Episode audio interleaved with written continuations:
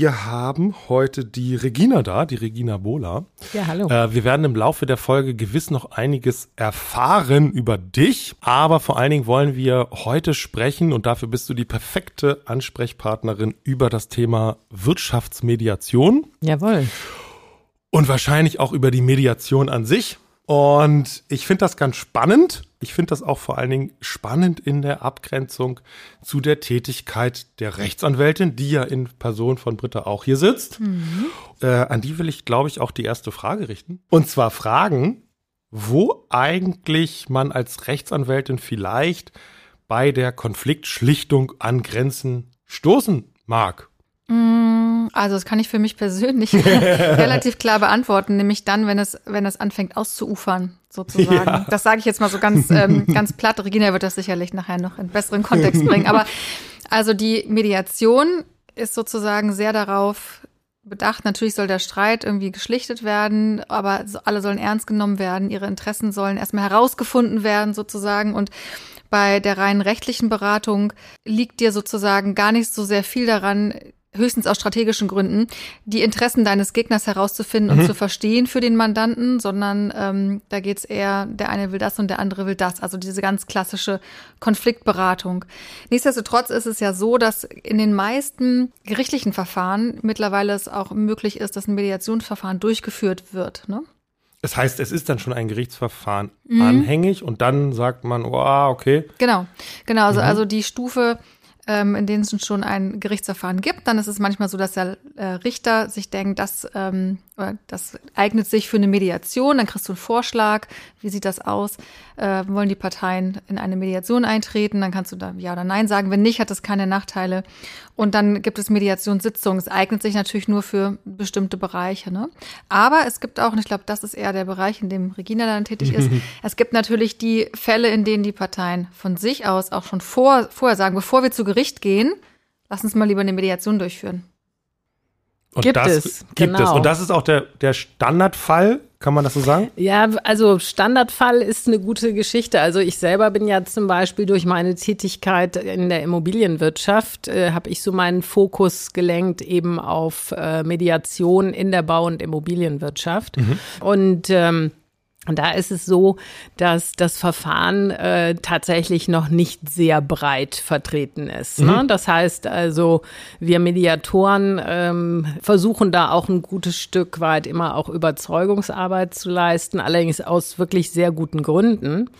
Denn ähm, das, was Britta eben schon sagte, da geht es dann tatsächlich um die Interessen und um die Bedürfnisse, nicht? Und äh, währenddessen eben, wenn etwas vor Gericht ausgetragen wird, ein Konflikt, dann kann ein Richter sich allein schon unter zeitlichen Aspekten gar nicht in der Breite damit auseinandersetzen. Und ein Richter kann eben auch immer nur nach justiziablen Dingen ähm, die Dinge beurteilen. Und mhm. ähm, da stoßen wir gerade in der Immobilienwirtschaft dann häufig auch an totale Kapazitätsgrenzen, abgesehen davon, dass natürlich auch nicht jeder Richter, der Recht spricht, auch wirklich ein absoluter Fachmensch in diesem jeweiligen Kontext immer ist. Mhm. Ne? Und von daher ziehen sich diese Verfahren vielfach über enorm lange Zeiten und sie kosten natürlich auch extrem viel Geld. Und ähm, in der Mediation wird dem sozusagen dann irgendwie ähm, ja entgegengewirkt. Ne? Man äh, befasst sich damit. Ähm,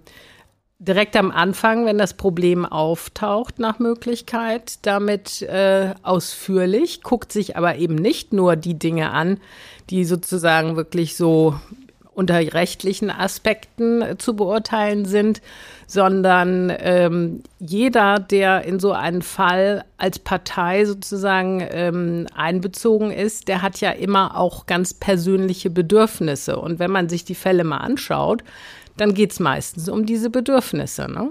Also einfacher Fall zum Beispiel, sagen wir mal, große Baustellen auf den Baustellen haben wir äh, ganz, ganz viele Beteiligte. Es fängt an, ähm, wenn es noch gar keine Baustelle ist, mit der Planung. Dann geht es nachher weiter in die Ausführungsplanung, dann in die Umsetzung. Dann sind äh, neben diesen, sagen wir mal, planerischen und äh, steuernden Leistungen dann natürlich auch diejenigen dabei, die das dann wirklich auch umsetzen, also von der handwerklichen Seite. Und jeder Beteiligte spricht wirklich eine andere Sprache. Also ich spreche jetzt nicht von äh, Deutsch und Rumänisch, sondern man ist da mit einem anderen äh, Fachjargon unterwegs. Ne? So, äh, und dementsprechend ist es teilweise eben, äh, obwohl wir dann vielleicht alle Deutsch sprechen, aber selbst die auf planerischer Ebene, wenn es in, den nächst, in die nächste Leistungsphase geht, äh, sprechen die Beteiligten teilweise schon sozusagen eine andere Sprache, nämlich in dem, äh, in der Hinsicht, dass sie eben andere äh, Aspekte auch verfolgen. Ne? Der eine hat vielleicht mehr so einen künstlerischen Ansatz und bei dem anderen geht es dann schon mehr darum, wie wird das wirtschaftlich sehr ähm, äh, diffizil sozusagen dann umgesetzt. Also ähm, da gibt es äh, eben tatsächlich dann immer die Situation, dass man herausarbeiten muss, wo sind eigentlich die Bedürfnisse von diesen Beteiligten und werden die auch gesehen ne, von der jeweils anderen Seite. Und da ist natürlich ein Jurist äh, sicherlich immer eine gute Begleitung. Also es, äh, der Jurist wird auch nicht überflüssig durch eine Mediation. Das finde ich schön, dass du es nochmal sagst. ähm, sondern man braucht dann natürlich, wenn man sich mit den Parteien einigt, ähm, sicherlich auch immer noch, ähm, wenn man dann eine Abschlussvereinbarung trifft und da steht dann drin, das machen wir jetzt so oder so, dann muss das natürlich immer von jeder Partei auch nochmal in Rücksprache genommen werden mit dem eigenen Anwalt oder dem eigenen Steuerberater, ne? dass solche Fachthemen dann natürlich auch äh, eine qualifizierte Berücksichtigung finden. Mhm. Aber wie stellt man dann sicher, dass das nicht so eine Rolle rückwärts wird? Was meinst dass, du mit Rolle Dass man rückwärts? sagt, okay, jetzt haben wir das quasi in der Mediation bearbeitet, mhm. sind eigentlich zu einem guten Ergebnis gekommen und dann sollen die Anwälte, die dahinter stehen, das Ganze jetzt nochmal rechtsverbindlich quasi aufschreiben und dann sagt der der oder die Anwältin einer Partei, oh Gott, was habt ihr denn da besprochen? Ja, der das ist können ja wir dabei doch bei der Mediation. Also der okay. Äh, jedenfalls bei Großprojekten ja. ist doch der Also es muss nicht unbedingt sein, aber es ist schon sehr empfehlenswert, dass man das, was du gerade eben mhm. geschildert hast, äh, nicht dann irgendwie bis zum letzten Moment abwartet, sondern ähm, ja, das Entscheidende ist im Endeffekt ähm, so eine Mediation, wenn man sich das im Mediationsgesetz anschaut, ähm, dann gibt es dann natürlich auch einen ganz bestimmten Wortlaut, was überhaupt eine Mediation ist. Ich greife mal sozusagen den einen Begriff heraus, nämlich es ist ein strukturiertes Verfahren. Und in dieser Struktur gibt es halt auch so verschiedene Stufen, die man so durchläuft. Und zunächst wird eben erstmal das Thema sozusagen zwischen den Parteien, worum geht es eigentlich, das wird herausgearbeitet. Und dann im Step danach geht es eben darum, wo ist eigentlich die Interessenlage der Beteiligten. Und wenn ich das alles gut erarbeitet habe, dann fängt es im Grunde genommen an, und das ist halt so die Schlüsselstelle der Mediation, dann erarbeitet man eine Lösung. Und diese Lösung wird eben nicht etwa vom Mediator erarbeitet, sondern die Lösung wird von den Parteien unter Anleitung des Mediators. Das ist so ne? der Wunsch. Ne? Ich habe ich hab zum ersten Mal tatsächlich, deswegen habe ich hier mein Handy, ähm, dieses Gesetz aufgerufen. Ja. Ich habe da noch nie reingeguckt. Sag bloß. ja, wirklich. Weil ich damit, also wir haben damit wenig zu tun, wobei ich tatsächlich meine Doktorarbeit über Mediation geschrieben habe. Sag bloß. Hm, tatsächlich, ja. doch, doch, doch. Oder? ah, wollen wir mal nicht weiter drauf eingehen. ähm, genau, da ging es um Mediation im Arbeitsrecht. Cool. Und ähm, wir haben ja hier auch einen Mediator im Familienrecht. Der mhm. hat es also auch ganz oft zum einen gerichtliche Mediation, aber eben auch ähm, hier einfach ohne gerichtliche Begleitung. Mhm. Der ist auch ausgebildeter Mediator. Und mir war das gar nicht so klar, dass das, also hier steht zum Beispiel im Gesetz, Mediation ist ein vertrauliches und strukturiertes Verfahren, bei dem Parteien mit Hilfe eines Mediators freiwillig und eigenverantwortlich eine Lösung ihres Konflikts anstreben. Genau. Und mhm. das ist auch der große Unterschied zu der, sagen wir mal, Britta hatte ja eben auch schon erwähnt, am Gericht gibt es das durchaus auch. Und auch da, Britta hat ja eben schon gesagt, man muss das nicht machen. Aber ähm, es ist trotzdem irgendwie ein gewisser Unterschied dabei, ob jemand sozusagen aus eigener Motivation so eine Mediation anstrengt. Ähm, manchmal ist es auch so, dass eben nur eine Partei erstmal sagt, ich möchte gerne eine Mediation machen. Und dann muss man sozusagen die andere Partei auch noch überzeugen, dass sie. Mit, mit einem anderen Mediator. Ja. Also wir, wir haben bislang ähm, oder ich war bislang bei einigen Mediationsverfahren, da ging es halt um Wirtschaftsstreitigkeiten, ne? klassischer Forderungsstreitigkeiten, auch zum Teil ähm, im Baugewerbe oder in so klassischen ähm, Werkgewerben oder Bestellungen oder sowas. Das war dann letztendlich eher eine taktische Entscheidung tatsächlich. Komm, wir machen das erstmal, wir, wir hören uns erstmal an, weil die Parteien sind in einem Mediationsverfahren ähm, ein bisschen anders als in dem gerichtlichen Kontext. Es fängt schon damit an, der Richter hat seine Robe nicht an, das ist mehr so eine Atmosphäre gibt es auch einen Kaffee bei Gericht, kann, kann ich nicht empfehlen, aber so gibt Getränke und die Anwälte haben ihre Roben nicht an. Man sitzt da gemeinsam zusammen und dann versucht man eine Lösung zu finden und man findet ein bisschen mehr raus, was bei der anderen Partei vielleicht los ist. Also wenn die dann scheitert, dann hat man, wenn das in der taktischen ne, Relevanz liegt, hat man ganz viel Zeit teilweise gewonnen, weil das vergeht ja die gerichtliche Mediation. Also hast du einen Termin, der ist dann in drei Monaten dann trifft man sich für drei Stunden, dann ist vielleicht nochmal ein zweiter Termin für drei Stunden. Bis dahin ist dann schon sehr, sehr, sehr viel Zeit vergangen. Und ein, zwei Mal äh, ist es auch zum Erfolg ähm, gekommen, aber ich finde die gerichtliche Mediation, jedenfalls in Streitigkeiten, wo man hinterher nicht mehr weiter miteinander zusammenarbeitet, ist teilweise auch echt ein bisschen, nicht sinnlos, aber es ist so, weißt du, es ist so ein bisschen, wie soll ich das sagen? Sinnlos ist das falsche Wort, aber um mal ein anderes Beispiel zu wählen, wenn du sagst, große Bauvorhaben, die Parteien der Mediation müssen dieses Bauvorhaben zu Ende zu bringen zusammen. Mhm. Oder wenn du de deine Ehe scheidest mit Kindern und so, dann ist eine Mediation sinnvoll, weil du musst weiter miteinander kommunizieren. Wenn es um eine reine Frage, willen, ne? richtig, mhm. Forderung, Gegenforderung, wer kriegt jetzt was von wem und für die Parteien ist klar, mit dem arbeiten sie, sie sowieso nie wieder zusammen, dann ist manchmal so ein bisschen die Frage, warum fragt das Gericht jetzt nach einer Mediation? Das macht eigentlich gar keinen mhm. Sinn. Ja, man kann natürlich dann argumentieren, so nach dem Motto, man weiß ja nie, nicht? Vielleicht ja, begegnet man sich ja noch. Mal. Ja, klar, das stimmt.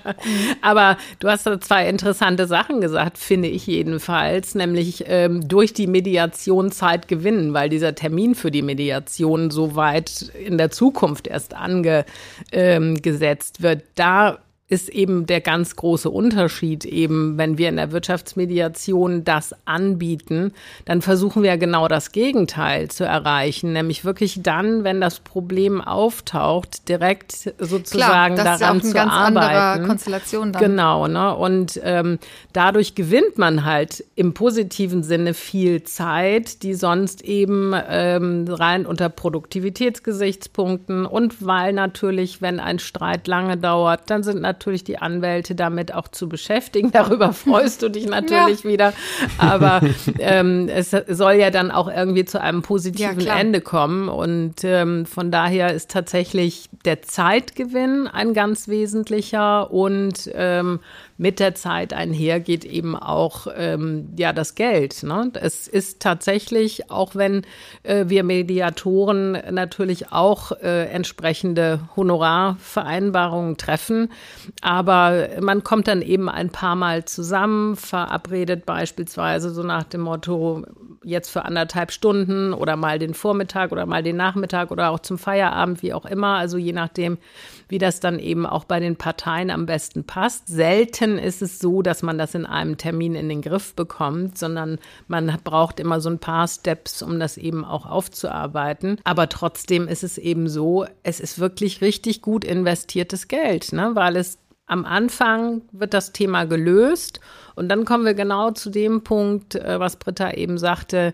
ähm, wir wollen ja eben eigentlich alle auch in the long run miteinander arbeiten und ähm, eine dauerhaft vernünftige Geschäftsbeziehung äh, pflegen. Ne? Ich bin zum Beispiel neulich mal angesprochen worden von einem Projektsteuerer, der sagte, ich habe hier eine Truppe und äh, wir machen jede Woche Baubesprechung und ähm, da haben wir ähm, ein Gesprächsklima, das ist unterirdisch. ne?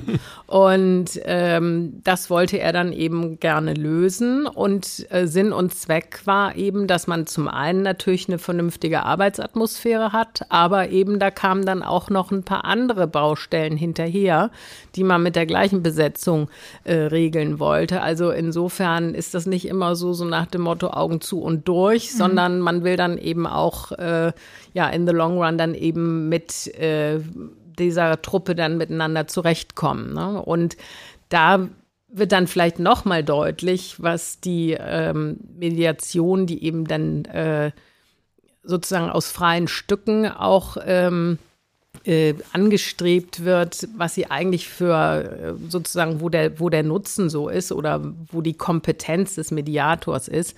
Das ist dann vielleicht eben durchaus auch ein bisschen anders als bei Gericht.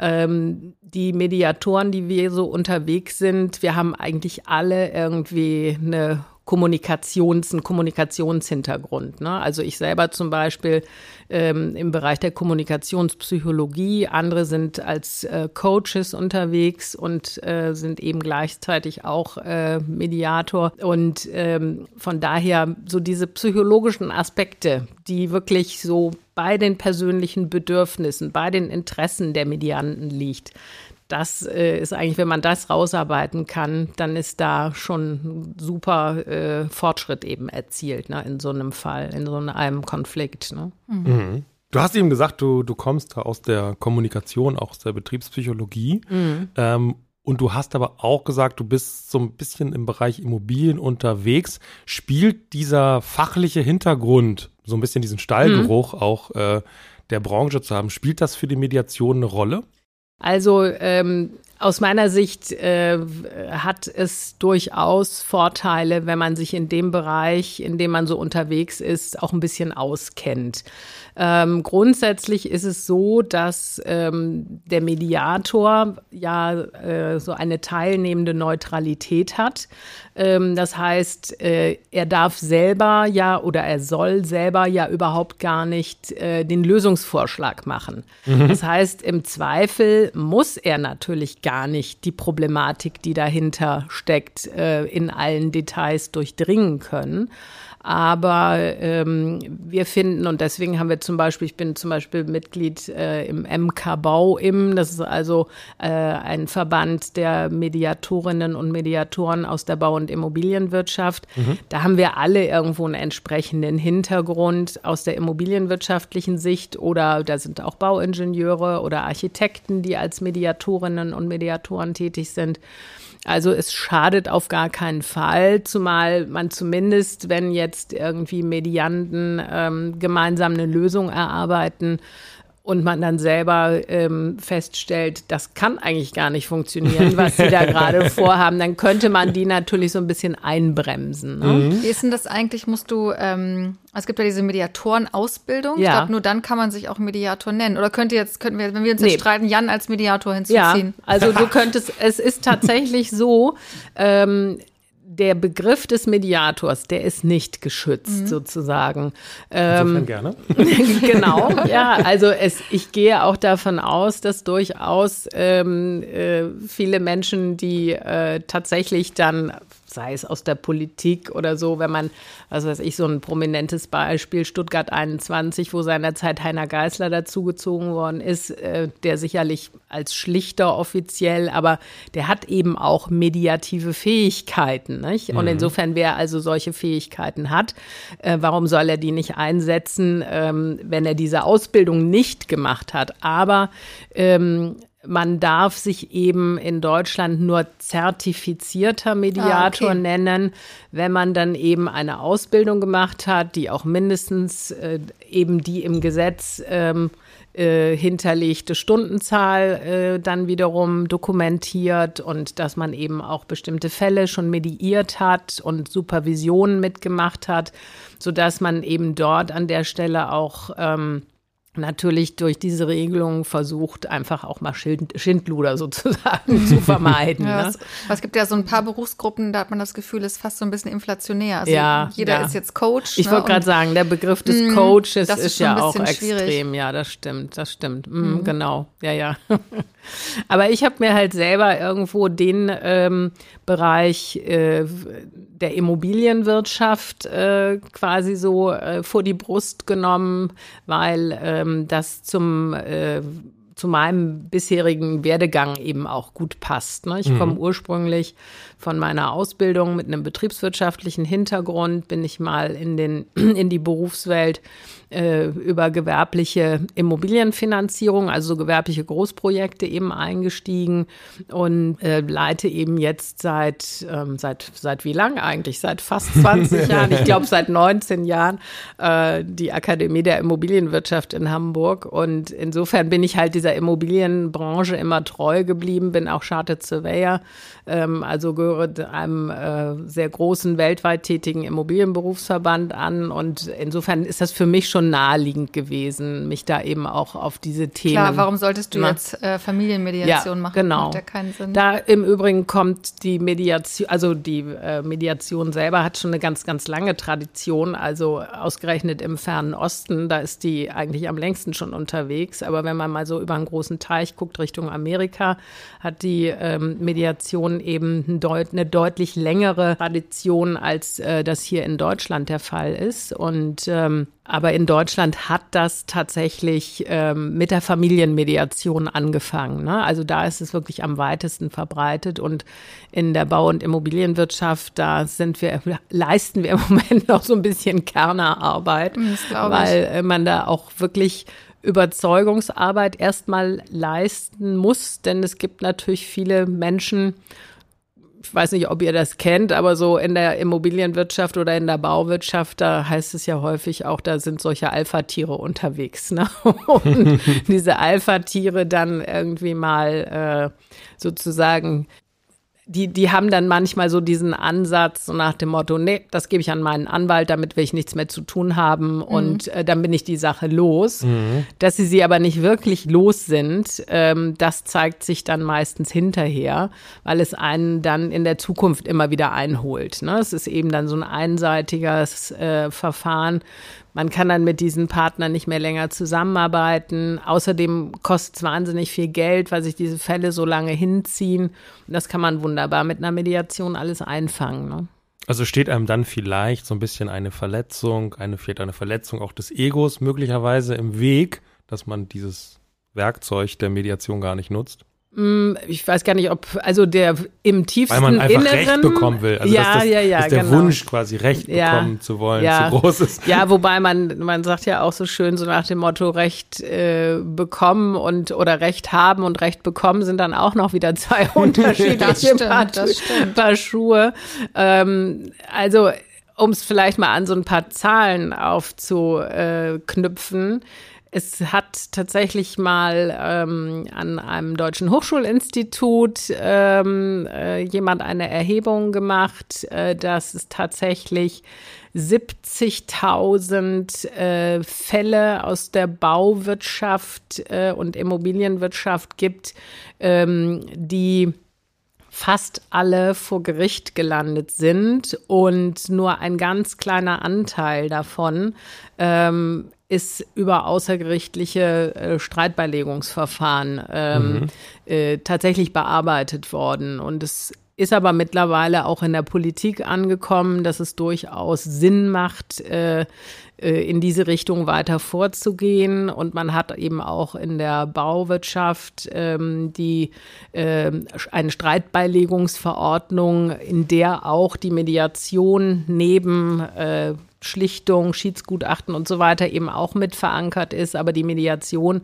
hat da eben auch einen festen Platz bekommen, sodass ich natürlich hoffe, dass es auch noch weiter in das Bewusstsein. Ja, es entlastet ja auch die Gerichte ne? Ja. und spart damit dann letztendlich auch Kosten. Genau. Aber ich finde diesen, der Ansatz, also weil ihr gerade sagtet, es gibt ne, Alpha-Tiere oder die sagen, ich, ich habe Recht und so ist das. Das ist natürlich auch ein Ansatz, den man als Rechtsanwalt ganz stark verfolgt. Also manchmal versuche ich das auch, dass ich sage, ne, versetzen sich nochmal in den, in den Gegenpart. ähm, der sieht das so und so. Und bei vielen Mandanten kommt das aber auch gar nicht an, ne? Mhm. Weil die gar kein Verständnis aufbringen wollen für die Gegenseite. Für die ist vollkommen klar, ich habe meinen Stiefel und so ist das, ne? Ja. Oder nur aus taktischen Gründen. ne? Das hast du am Anfang Genau, gesagt. ne? oder aus sagst, taktischen ja, Gründen. Ich versetze mich eigentlich nur aus taktisch-strategischen Gründen einmal in den anderen herein, Ja, genau. um ihm quasi einen Schritt voraus zu sein Ja, genau. und ihn dann zu erwischen oder so. Aber nicht, nicht zur Konfliktlösung auf jeden Ja. Fall. Aber solche Dinge, ähm, also Mediation als, als Begriff ist natürlich ähm, das außergerichtliche Streitbeilegungsverfahren. Äh, man ist aber mit mediativen Kompetenzen ähm, tatsächlich auch in viel breiteren Bereichen unterwegs. Ne? Also gerade zum Beispiel ein äh, Thema, das heißt äh, integrierte Projektabwicklung. Da gibt es auch hier in Hamburg ein paar ähm, mittlerweile Anfänge und sehr prom an prominenter Stelle das Kongresshotel unten an der äh, ähm, an den Elbbrücken wird zum Beispiel so gebaut.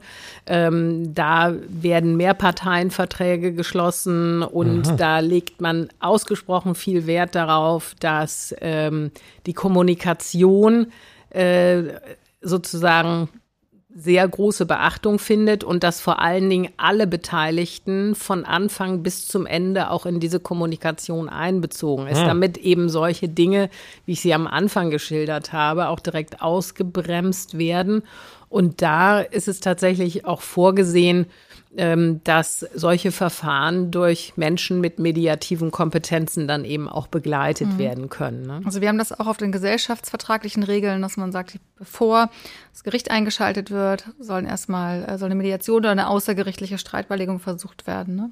Und letztendlich ist es so, auch vor Gericht ist es natürlich so, dass der Richter oder die Richterin an erster Stelle versucht, eine Einigung herbeizuführen. Ne? Im Arbeitsgerichtsverfahren ist es sogar Pflicht, da hast du immer diese Güteverhandlungen, wo der Sachverhalt noch gar nicht richtig beleuchtet wird, sondern wo die Leute einfach geladen werden, um zu gucken, worum, worum geht's eigentlich. Ne? Und bei Landgerichtsverfahren nur so ist das ja auch so, dass immer versucht wird, können wir das gütlich irgendwie.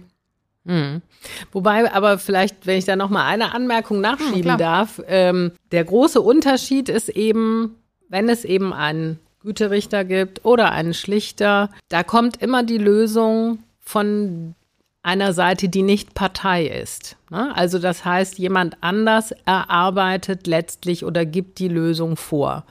Und selbst wenn es ein Vergleich wird, ist es dann irgendwie häufig für beide Seiten, also wenn es zwei Parteien sind, für beide Seiten ein fauler Kompromiss in Das Anführungsstrichen. ist und das tatsächlich und, ganz oft so, ja. Ne? Und das unterscheidet eben äh, die Mediation ganz elementar davon, ähm, weil dort alle beteiligten Parteien sich diese Lösung gemeinsam erarbeiten. Und damit liegt die Lösung und wie es eben in der Zukunft ist, in der Eigenverantwortung. Aber gespielt sozusagen oder gespiegelt auf die Zukunft. Genau. So wollen wir in, in Zukunft weitermachen. genau, genau. Ja, okay.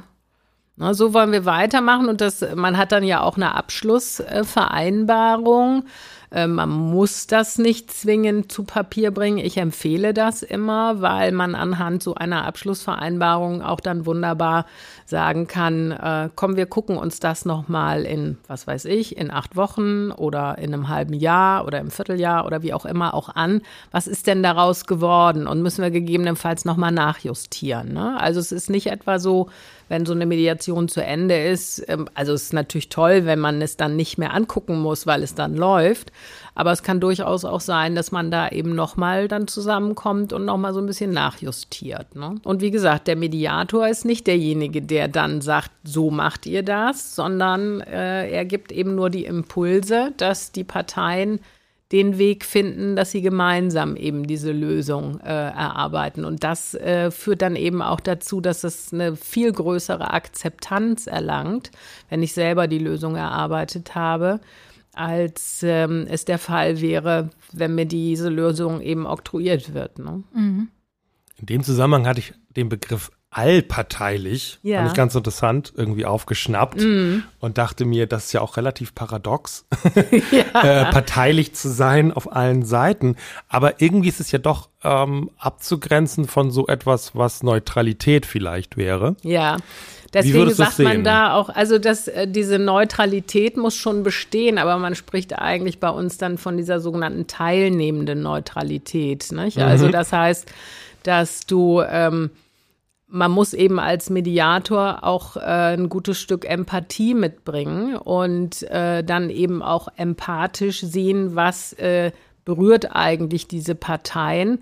Aber trotzdem darf ich natürlich jetzt nicht, äh, wenn die eine Seite am Boden zerstört ist, mich auf diese Seite sozusagen schlagen und dann die andere Seite komplett aus dem Blick äh, verlieren. Ne? Also das ist eben so dieses Thema der Allparteilichkeit oder eben der teilnehmende Neutralität dass ich eben wirklich von allen Seiten äh, die äh, Vibes sozusagen mhm. aufnehmen muss ne, und alles berücksichtigen muss. Ne.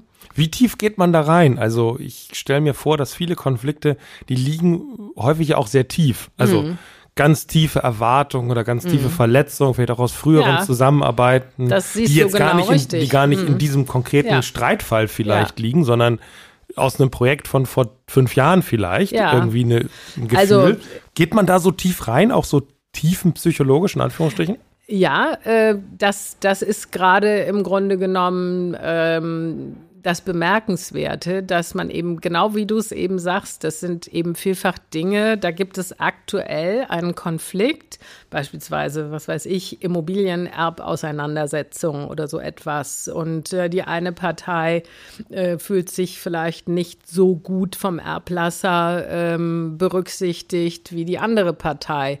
Und äh, dann sitzt man dort und muss diese Dinge versuchen zu klären. Und im Endeffekt stellt man dann vielleicht fest, es geht aber gar nicht so sehr jetzt um, ob der, der eine jetzt 10.000 Euro mehr oder weniger bekommen hat, sondern dann stellt sich auf einmal raus, dass die Person sich vielleicht schon immer nicht so gesehen gefühlt hat mhm. äh, vom Das Erben. hast du ja ganz ja? Ne? oft ähm, bei Erben. Also Mareike ja. könnte da jetzt noch viel mehr zu sagen, aber das ist ja ganz oft das Problem von denjenigen, die die weniger erben, mhm. dass das so verknüpft ist in so einer ich weiß nicht, wurde nicht, ich wurde nicht genug geliebt und deswegen ja, habe ich weniger genau. bekommen. Also genau. jetzt ganz, ganz Na? Ne? tief an. Aber mir fällt das dann immer schwer. Also im Erbrecht und im Familienrecht kann ich das total nachvollziehen. Mhm. Aber so in der Baubranche letztendlich, also entschuldige, also korrigiere mich, entschuldige, kannst du rausstreichen, ähm, korrigiere mich, wenn das falsch ist, aber letztendlich geht es doch eigentlich um Geld, oder nicht? Es geht immer um Geld, ja. das ist natürlich völlig richtig, äh, weshalb eben viele Leute auch meinen, so nach dem Motto, da gibt es eben nur richtig oder falsch oder ähm, das ist geleistet worden und muss dementsprechend auch bezahlt werden. Aber trotzdem sind dann natürlich äh, auch immer noch Individuen mit im Spiel, die das ganze Geschäft ja irgendwo dann voranbringen und demnach äh, natürlich dann auch ähm, das wiederum auch damit zu tun hat, dass die Arbeitsleistung, die die eine Partei vielleicht vollbracht hat, dass die vielleicht auch gar nicht adäquat anerkannt wird. Ne? Ja, okay, das macht das Sinn. Das sind mhm. also schon äh, Dinge, da geht es eben nicht nur äh, darum, ist da jetzt irgendwie eine Gewährleistung oder ein Mangel oder sonst irgendwie was, sondern da geht es um die Personen, die das letztendlich dann äh, ja in der Gestaltung nachher oder in der Umsetzung ähm, dann ja in Anführungsstrichen ausbaden müssen. Mhm. Und äh, das ist dann wieder so dieses Thema gesehen werden Wertschätzung und Wertschätzung, einfach, ne? mhm. unterschiedliche Sprachen sprechen, der versteht gar nicht, was ich will oder die hat völlig äh, irgendwie, was weiß ich, äh, äh, Bohnen in den Ohren und hört gar nicht, was ich sage oder wie auch immer. Ne? Also das sind ähm, bemerkenswerterweise ähm, in äh, der Mehrzahl der Fälle immer eben persönliche Interessen, die da das eigentliche Problem sind. Ne? Also bei das den Finanzen wird man sich eigentlich meistens einig, wenn man dann eben so diese persönliche Schiene äh, auf die Reihe mhm. bekommt. Mhm. Ne? Ja, das ist spannend. Ne? Kann das vielleicht auch so Fälle betreffen, wo man, wo sich zum Beispiel ein Gewerk ähm, im Immobilienbereich zwar rechtlich einwandfrei gebunden hat zu gewissen Konditionen, aber sich später herausstellt, ich muss es leisten, aber wenn ich es leiste, ist es zum Beispiel ruinös für mich und ich, und ich versuche vielleicht das Ganze, um den Kollateralschaden zu vermeiden, mhm.